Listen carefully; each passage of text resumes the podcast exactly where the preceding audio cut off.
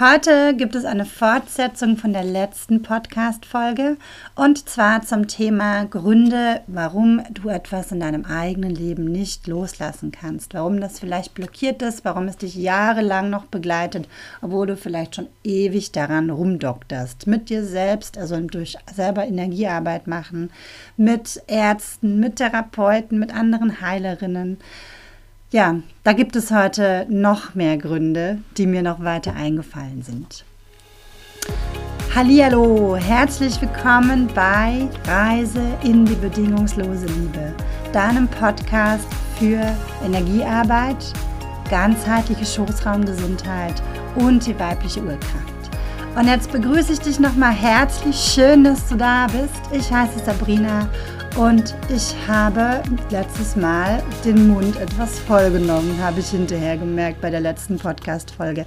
Ich hatte ja gesagt, dass es eine komplette Zusammenfassung ist von all den Gründen, die ich über die Jahre gefunden habe, in denen ich mich mit dem Thema Loslassen beschäftigt habe. Und dann sind mir hinterher noch so viele Gründe und auch andere Aspekte davon eingefallen, dass ich heute einfach eine zweite Folge dazu aufnehmen möchte damit du wirklich auch alle Gründe kennst und genau hinschauen kannst bei dir, ob bei einer davon bei dir zutrifft oder nicht. Und wenn du jemanden kennst, der ähnliche Themen hat, also dass er nicht loslassen kann und Ewigkeiten schon rumkaut an bestimmten Themen und sich nichts oder nur ganz, ganz wenig verändert, dann lade ich dich ein, diese Podcast-Folge mit denen zu teilen damit sie einfach ja sich informieren können und eben nicht mehr feststecken müssen, sondern weitergehen können in ihrem Leben oder halt in diesem bestimmten Lebensbereich. Also, erster Punkt, der mir aufgefallen ist, ist wirklich das Thema alleingeborener Zwilling oder alleingeborener Mehrling sein. Und da ist es einfach so, dass es so normal für einen ist, mit diesem Thema durch die Gegend zu laufen, dass man gar nicht wahrnimmt oft, dass das ein Thema von einem ist. Natürlich, man erinnert sich auch nicht mehr daran und trotzdem ist es so, dass es einen riesen, riesen Einfluss auf das eigene Leben hat. Man spricht zwischen, ja, man spricht ungefähr von 40 bis 75 Prozent aller Menschen sind davon betroffen. Und das ist wirklich, wirklich eine Menge. Und dann sind da halt diese krassen Emotionen, die grundlegend da sind, die dann auch verhindern, dass man das eigene Potenzial wirklich leben kann, weil diese Emotionen einfach so schlimm waren. Ja? Also das ist halt das erste Trauma, das man sich einfangen kann, wenn man auf diese Erde kommt. Und ich will gleich dazu sagen, das ist auch nur wieder eine Wiederholung von vielen Dingen, die man einfach davor schon erlebt hat in früheren Leben. Und wenn du dir das so vorstellst, dass dein Potenzial, deine Fähigkeiten, die du mitgebracht hast und in diesem Leben leben möchtest, wie so ein Samen ist, der in dir schlummert, dann ist es so, dass über diesem Samen ganz viel Beton ist. Ja, und der Beton steht in dem Fall für die Emotionen.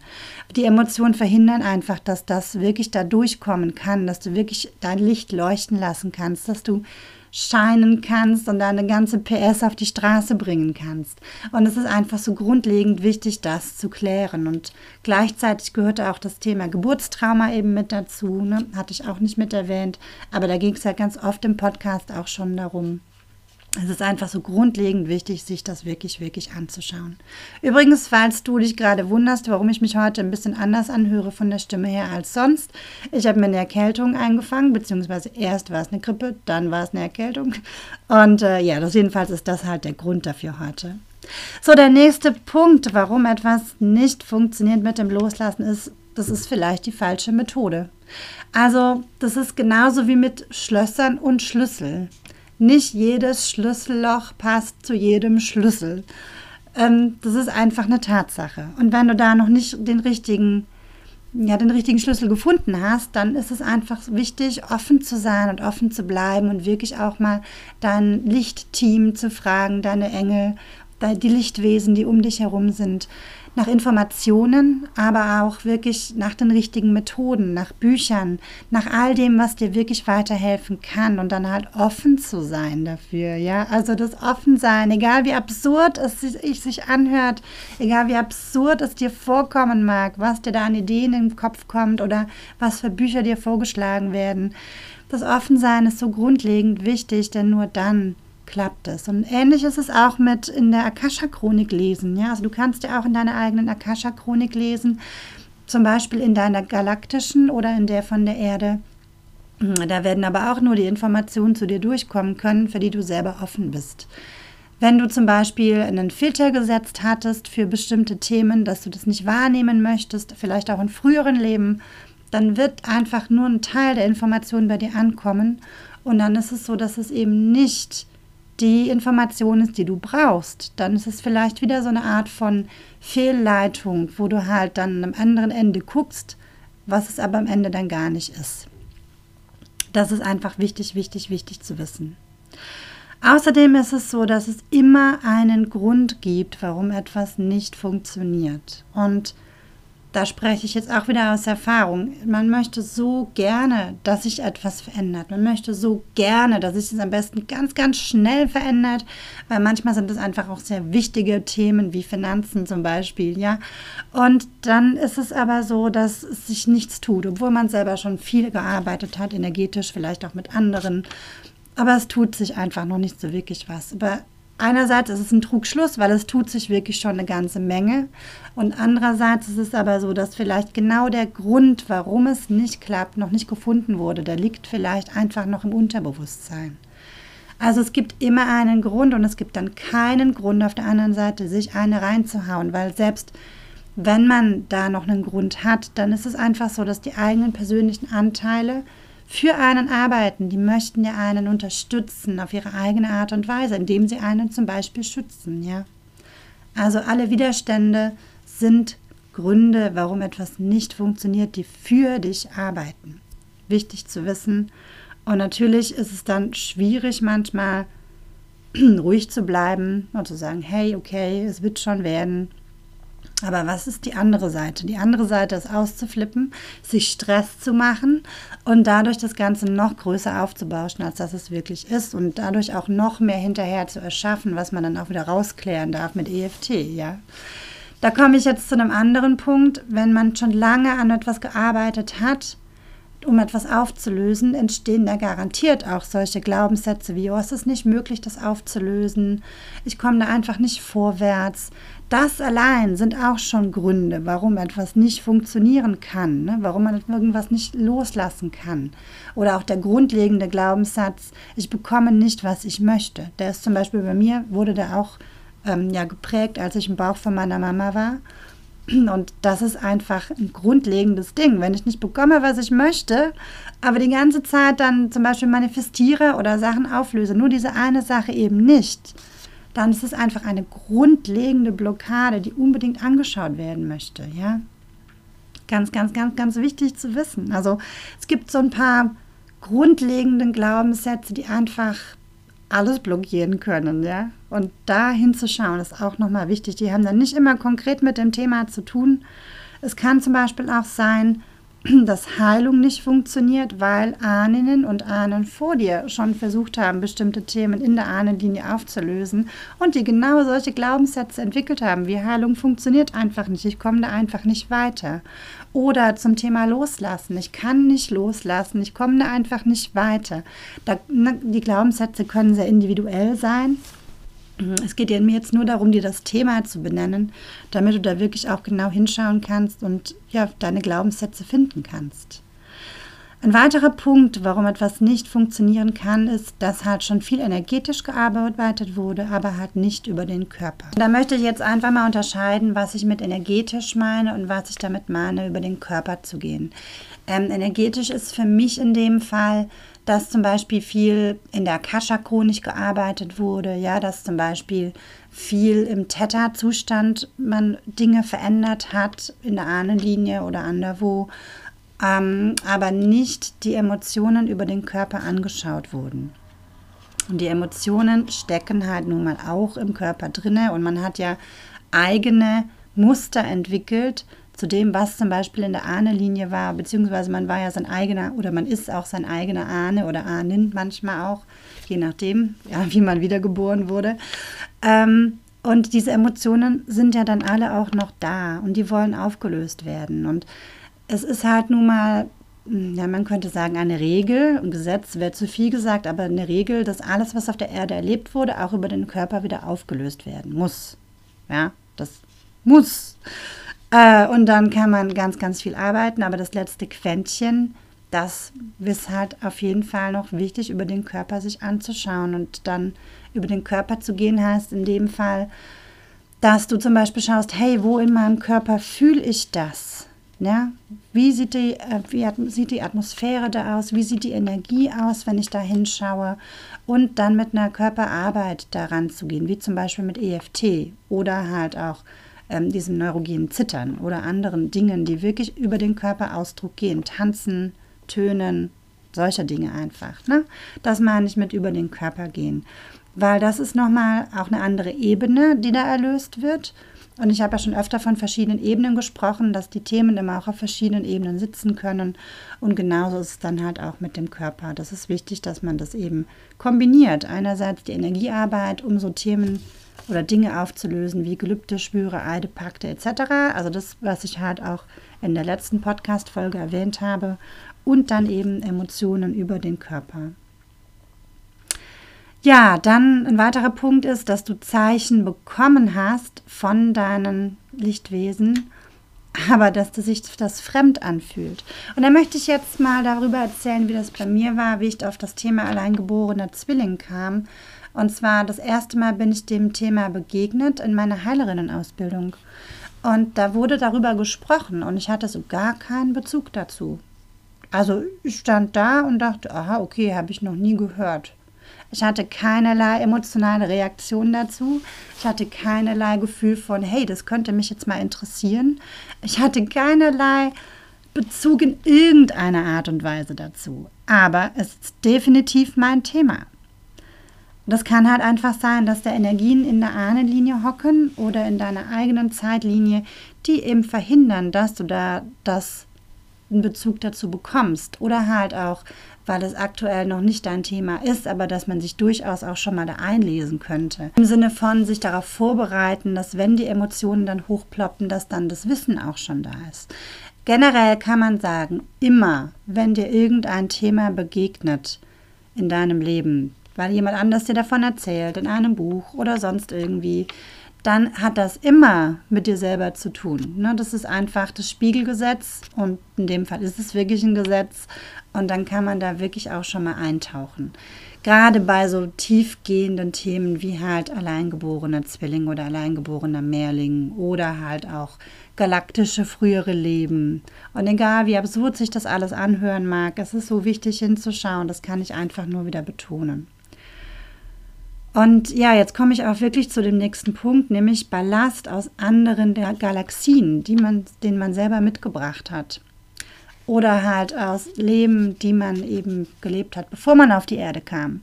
Wie zum Beispiel Leben, die man im galaktischen Kriegen gelebt hat oder im galaktischen Krieg so, ja, die einen heute noch, ja, beeinflussen. Und das möchte ich jetzt wirklich mal ganz, ganz, ganz deutlich sagen.